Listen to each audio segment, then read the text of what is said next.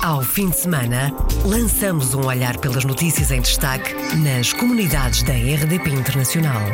As reportagens, os protagonistas e os acontecimentos na revista da semana. Edição de Virgílio Luís Silva. Em destaque neste programa, a agressão a Luísa Semedo durante uma manifestação em Paris. Também em destaque a posição da Central Sindical Luxemburguesa OGBL, que considera o atendimento do Consulado de Portugal no Grão-Ducado intolerável. E ainda em destaque o inquérito que o Grupo Migrantes Unidos quer fazer ao que correu mal com o voto dos portugueses no estrangeiro. Bem-vindo à Revista da Semana. Revista da Semana. Iniciamos esta revista da semana com a agressão a Luísa Semedo. No dia em que se votava para as eleições legislativas em Portugal, uma portuguesa foi agredida durante uma manifestação em Paris. Luísa Semedo é professora universitária e ativista de várias causas e contou à RDP Internacional que esteve presente no domingo numa manifestação no centro de Paris e estava simplesmente a ouvir os discursos. Foi agredida supostamente por um segurança da organização. Foi ao médico, já apresentou queixa na polícia. O relato na RDP Internacional de Luísa Semedo, um dia depois da agressão que sofreu.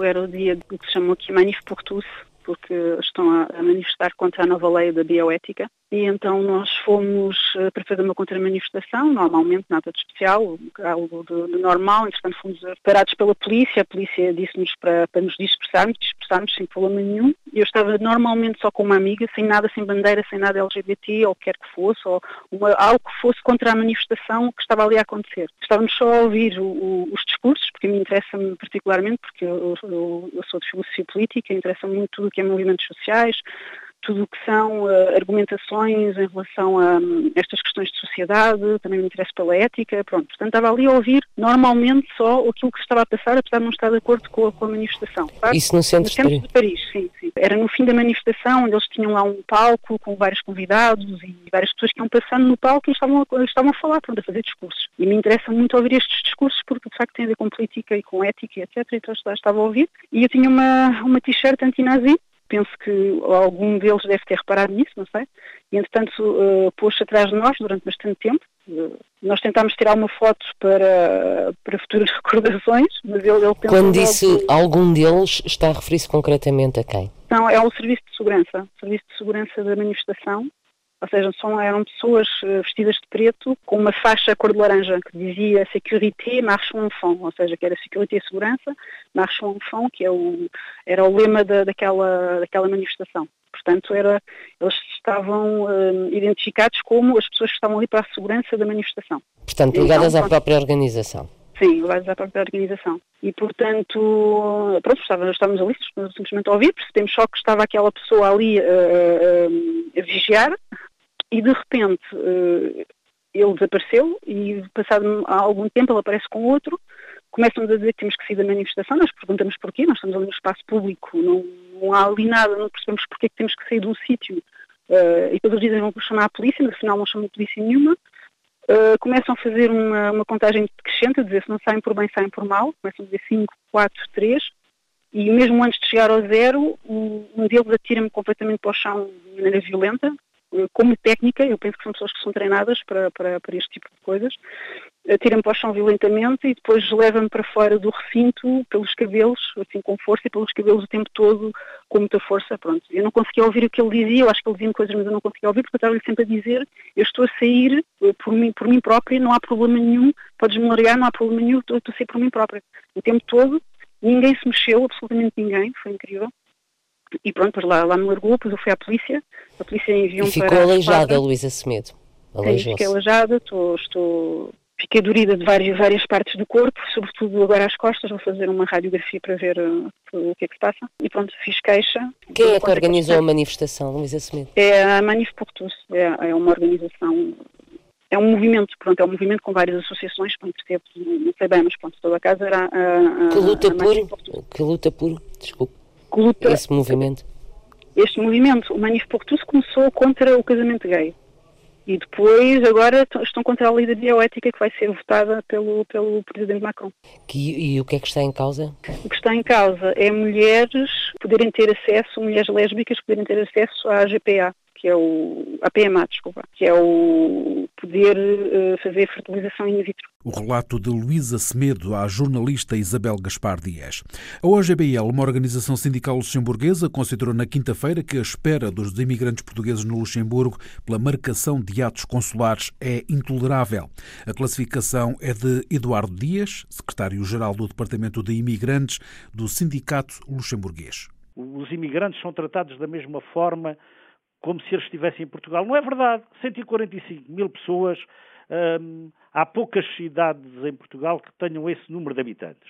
E quando têm, têm serviços públicos, múltiplos serviços públicos, das finanças, ao registro civil, há toda uma série de serviços com muita gente para atender e uma pessoa quando quer fazer um bilhete de identidade, vai ao serviço e fala no próprio dia. Quando quer um passaporte, fala no próprio dia. Quando quer uma procuração, fala no próprio dia. Aqui demora quatro meses. Não é normal, não é aceitável, é intolerável. Na situação que traçou na quinta-feira a agência Lusa, Eduardo Dias fez o diagnóstico do que se passa no consulado de Portugal no Luxemburgo. O número de portugueses no Luxemburgo não para de aumentar. O consulado não dispõe de pessoal suficiente para responder às necessidades do número de pessoas inscritas no consulado, que é superior a 140 mil. E o número de funcionários nunca acompanhou este aumento uh, do número de pessoas no Luxemburgo. O número de pessoal atualmente é pouco e, para além de ser pouco, sempre que se coloca questões como doença prolongada de um dos funcionários, uma gravidez, quer dizer, uma licença de parto, o Estado português, o Ministério dos Negócios Estrangeiros, não tem nenhum mecanismo para substituir estas ausências. O secretário central do Departamento de Imigrantes da OGBL diz ainda que a situação tende a piorar se nada for feito se nos seis primeiros meses deste ano o tempo de espera para se obter um passaporte, um bilhete de identidade, uma procuração, etc., era de um mês, desde o início de setembro para cá, esse tempo passou para três, quatro meses. E vai agudizar-se ainda mais se aquilo que o cônsul pretendeu e pretende, que foi dizer a Lisboa, nós precisamos de mais pessoas nomeadamente mais cinco pessoas no mínimo, e se elas não vierem, naturalmente que a situação tenderá a agravar-se. Eduardo Dias, da OGBL. O gabinete do secretário de Estado das Comunidades, em comunicado, indicou que o Ministério dos Negócios Estrangeiros está atento às necessidades de reforço dos postos consulares numa lógica integrada e que abrange a rede em toda a sua dimensão. A nota do gabinete do secretário de Estado das Comunidades adianta ainda que, no caso do Consulado-Geral de Portugal no Luxemburgo, verifica-se uma situação excepcional em que coincidiram três baixas de longa duração por doença e por maternidade, o que é significativo num quadro de pessoal que contempla um cônsul-geral e 14 trabalhadores. O grupo Migrantes Unidos quer fazer um inquérito ao que correu mal com o voto dos portugueses no estrangeiro. A partir de Londres, o grupo está a tentar fazer um levantamento mundial do que correu mal nestas eleições legislativas. Mas Paulo Costa, deste movimento, aplaude para já o aumento do número de votantes ficamos muito satisfeitos por essa medida do recenseamento automático ter permitido que muito mais pessoas pudessem votar. Portanto, isso deixa-nos muito satisfeitos. Já estamos a aumentar por cinco vezes o número de votantes. Vamos ver quanto é que vão chegar até dia 16. Paulo Costa, do Movimento Migrantes Unidos. O grupo está a tentar fazer um inquérito a nível mundial junto de grupos portugueses nas redes sociais, de Angola ao Vietnã para verificar o que pode melhorar nas próximas eleições. Os resultados deste levantamento serão enviados às autoridades competentes. Paulo Costa defende que seja feito um inquérito. O que nós vamos fazer é enviar quer ao Ministério da Administração Interna, quer à Secretaria de Estado das Comunidades Portuguesas, quer à Comissão Nacional de Eleições, os dados que obtivemos, pedir para fazerem um inquérito ao assunto, não ficarem só ok, olha, teve problemas, problemas chatice, queremos que haja mesmo um inquérito aos problemas, que é para na próxima vez uh, ver se eles não, não, não ocorrem, não é? Pronto, ninguém deveria poder ser privado dos votos por questões logísticas, não é? Paulo Costa, do Movimento Migrantes Unidos, fala dos problemas com o porte pago nos envelopes, com os boletins de voto, em que vários países não reconheceram o porte pago e devolveram os envelopes ao remetente. Muita gente então desistiu de votar. Noutros casos, há queixas de que os boletins não chegaram à morada dos eleitores e há ainda outro problema, com a fotocópia do cartão de cidadão, como relata Paulo Costa à RDP Internacional. Eu não sei quantos votos é que vão ser anulados, porque houve muita gente que disse eu não vou pôr a fotocópia do cartão de cidadão, não sei quem é que vai abrir, não sei o que é que lhe vão fazer e não vou pôr a fotocópia do cartão de cidadão dentro do envelope. E esses votos quase certeza irão ser anulados. É um conflito mais ou menos entre leis. A lei que diz que não se pode fazer fotocópias do cartão de cidadão e a, e a lei que diz que tem que se fazer fotocópias do cartão de cidadão. Paulo Costa, do movimento Migrantes Unidos e os problemas com o voto dos portugueses nestas eleições legislativas. O grupo insiste no voto eletrónico como alternativa ao voto postal, até porque há países que não têm distribuição de correios. Vamos insistir novamente no voto eletrónico, porque achamos que alguns problemas do voto postal nunca vão ser completamente ultrapassados, vamos ver se conseguem ser, mas, por exemplo, em, países como Timor, em que não há distribuição de correio, não, não há propriamente nenhuma maneira fácil de ultrapassar esse problema do, do, do voto postal. É? Portanto, vamos insistir no, novamente no voto pela internet, em que se faça um piloto, e vamos olhar para o número de votantes e, se calhar, iniciar uma reflexão sobre se o número de deputados pela imigração devia aumentar ou não, para termos uma proporção de votantes versus eleitos. Paulo Costa, do Movimento Migrantes Unidos, com base em Inglaterra, mas que está a tentar fazer um levantamento mundial do que correu mal com os votos dos portugueses no estrangeiro. Os votos vão ser contados no próximo dia 16. Paulo Costa defende uma reflexão sobre o aumento do número de deputados pela imigração. Atualmente são quatro, em 230 lugares no Parlamento. O voto das comunidades portuguesas no estrangeiro para as legislativas foi afetado pela falta de informação e por problemas com os boletins, disse na quinta-feira à agência Lusa o presidente do Conselho Permanente do Conselho das Comunidades Portuguesas. Flávio Martins falou em nome pessoal e esclareceu que foram as comunidades fora do círculo europeu que mais problemas relataram. Apesar dos problemas, Flávio Martins faz uma avaliação pessoal extremamente positiva, porque tem a certeza de que eh, deve quintuplicar o número de boletins de voto que irão chegar a Lisboa. O presidente do Conselho Permanente do Conselho das Comunidades Portuguesas acredita que o número de votos na imigração poderá chegar aos 160 mil. Os votos por correspondência dos portugueses no estrangeiro tinham de ser colocados no correio até ao dia das eleições, dia 6. No dia 16 vão ser abertos os envelopes e contados os votos, mas não vai mudar nada na relação de forças no Parlamento. O PS ganhou, embora sem maioria absoluta. Resta saber se a distribuição de mandatos se altera ou não. São quatro os deputados eleitos pela imigração. O PSD tem dois deputados fora da Europa. Pelo Círculo Europeu, um mandato é do PS, o outro é do PSD. Carlos Gonçalves é um desses deputados e diz que, apesar dos problemas registados, valeu a pena a alteração da lei eleitoral com o recenseamento automático. O número de eleitores no estrangeiro aumentou mais quatro vezes e as previsões apontam para que também isso aconteça com a participação eleitoral, embora o deputado social-democrata quisesse mais. Eu até acreditava que pudéssemos ir um pouco mais longe. Os números apontam-nos para multiplicar por 4 o número de votantes relativamente a 2015. Se assim for, é preciso entender e ter como positivo o facto de só o crescimento muito grande do número de participantes já é um fator positivo e, portanto, acho que valeu a pena os conceitos que se estabeleceram na Assembleia da República. Carlos Gonçalves, deputado do PSD, eleito pela Europa. Paulo Pisco, do PS, também gostava que houvesse mais votos dos imigrantes, mas diz que o aumento em quatro vezes do número de votos era a expectativa.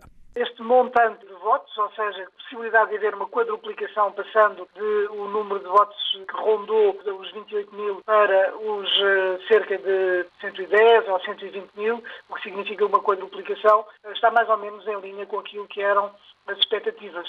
É claro que eu gostaria que houvesse uma muito maior participação, porque a medida que o Governo tomou para que os portugueses pudessem participar fisicamente foi muito importante e é uma forma de lhes dar poder e de dar influência e capacidade de intervenção nos destinos do nosso país aos portugueses residentes no estrangeiro. Portanto, eu gostaria, na realidade, que houvesse uma participação maior, mas eu julgo que estes números já são eh, relativamente confortáveis. A opinião de Paulo Pisco, deputado do PS, ouvida esta semana na RDP Internacional. Pelo PSD, Carlos Gonçalves detalha o que correu menos bem. Com um crescimento muito grande do universo eleitoral, as perspectivas eram um aumento claro. Pensa-se que podemos multiplicar por quatro, uma das melhores expectativas, por cinco o número de eleitores relativamente ao último ato eleitoral que realmente teve muito pouca gente a votar, foi aquele que foi menos participado e, portanto, estamos a falar de um universo de 1 milhão e 500 mil pessoas e votará realmente em termos percentuais o número ainda baixo, mas a participação aumenta muito. Mas eu penso que ela poderia ter sido ainda maior caso não tivessem ocorrido alguns problemas em todo este processo de envio dos boletins de voto, e toda a gente já entendeu, sobretudo aqueles que não conseguiram votar, que esta forma do envelope, a forma como é apresentada, um conjunto de procedimentos que complicaram um pouco essa participação. E depois temos aqui uma questão que para nós era muito cara, que era a possibilidade de opção, por proposta nossa, para o voto presencial. Não foi dada qualquer tipo de informação e isso ia ter permitido a países como a Venezuela, muito particularmente a África do Sul, o Brasil e até outros países, um conjunto de pessoas que podiam ir ao consulado votar e que teriam aumentado a participação. Carlos Gonçalves, deputado do PSD pela Europa. A Portugal já chegaram mais de 128.500 cartas de resposta com os votos dos portugueses no estrangeiro. Da Europa foram recepcionadas mais de 95.600 e de fora da Europa mais de 32.800. Os números são de quinta-feira à tarde. A Secretaria-Geral do Ministério da Administração Interna, no relatório diário que emite sobre a recepção de correspondência com os votos pelos dois círculos eleitorais das comunidades para as legislativas, legislativas, refere ainda que quase 132 mil cartas com votos por correspondência foram devolvidas. É o número mais baixo dos últimos anos. Os portugueses não têm escolhido o Brasil como destino da imigração. Há dois anos, os números são de 2017, foram 600 os portugueses que se mudaram para terras de Vera Cruz. Houve um pico da imigração entre 2010 e 2013, época de crise em Portugal, mas depois a tendência foi para a diminuição explica Carlota Moura Veiga, investigadora do Observatório da Imigração. De acordo com os últimos dados lançados pelo Ministério da Justiça e Segurança Pública brasileiro, entraram em 2017 601 portugueses no Brasil. Estes 601 portugueses que entraram neste ano contabilizaram cerca de 2,3% do número total de imigrantes que entraram neste ano. Os valores registados em 2017 está muito próximo do valor registrado em 2007, que já é um valor abaixo das mil entradas por ano. O Brasil teve um grande pico de entrada de portugueses de 2010 para 2013 2013, sendo que depois desse pico, que registrou quase 3 mil entradas nesse ano, tem vindo sempre a decrescer até 2017. De acordo com os dados das Nações Unidas, no Brasil, em 2017, residiam aproximadamente 170 mil portugueses, que ainda é um valor bastante elevado e que representa cerca de 23% do número total de imigrantes que residem neste país. Carlota Moura Veiga, do Observatório da Imigração, com os dados mais recentes de 2017 das entradas de portugueses no Brasil. Está confirmada a abertura da escola Bilingue em Londres no próximo ano letivo e as inscrições já estão abertas. O anúncio foi feito há poucos dias pelo governo português em comunicado e confirmado à RDP Internacional pelo presidente do Camões, Luís Faro Ramos. Recentemente tivemos a excelente notícia de que as autoridades eh, britânicas estavam finalmente prontas para avançar. E, portanto, foi anunciado já publicamente que a escola bilingue no Reino Unido vai arrancar no próximo ano letivo, portanto, não é este ano letivo, é no ano letivo de 2021. Agora, as inscrições é que começam a efetivar-se já. E, portanto, eh, aproveito também esta ocasião de estar aqui aos microfones eh, da RDP Internacional para apelar a todos quantos se encontram por lá para se informarem, junto da nossa coordenação de ensino sobre aquilo que é necessário fazer para hum, se inscreverem.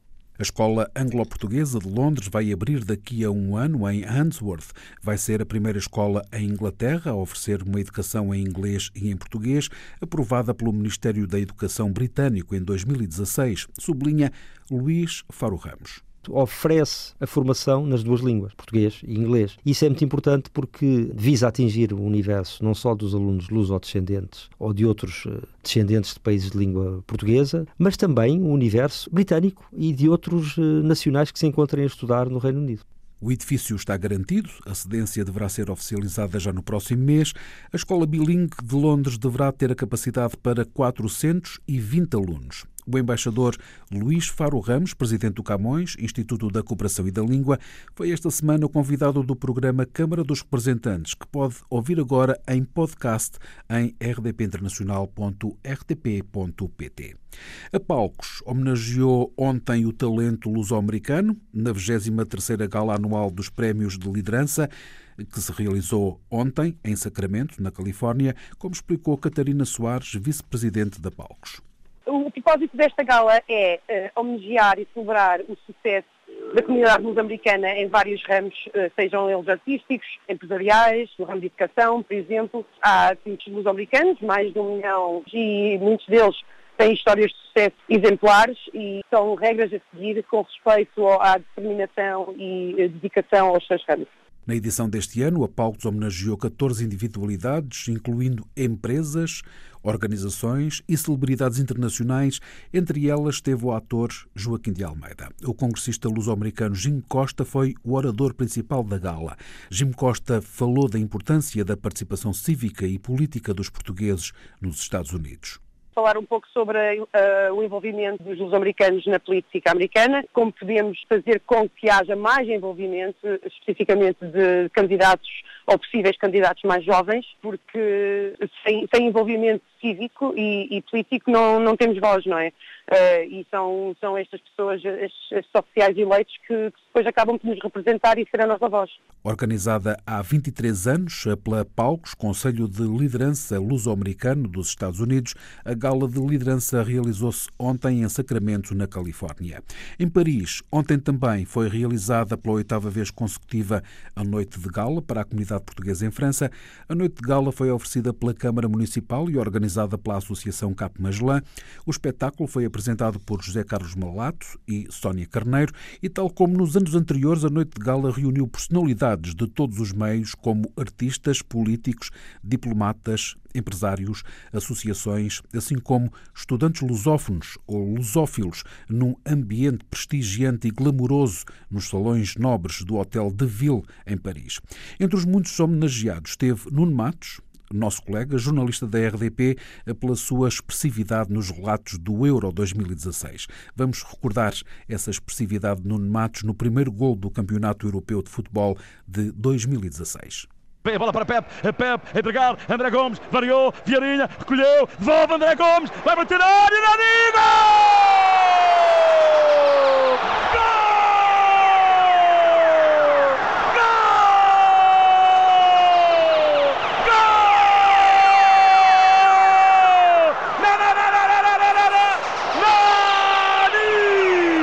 fica-se muito louco quando está apaixonado. Gol!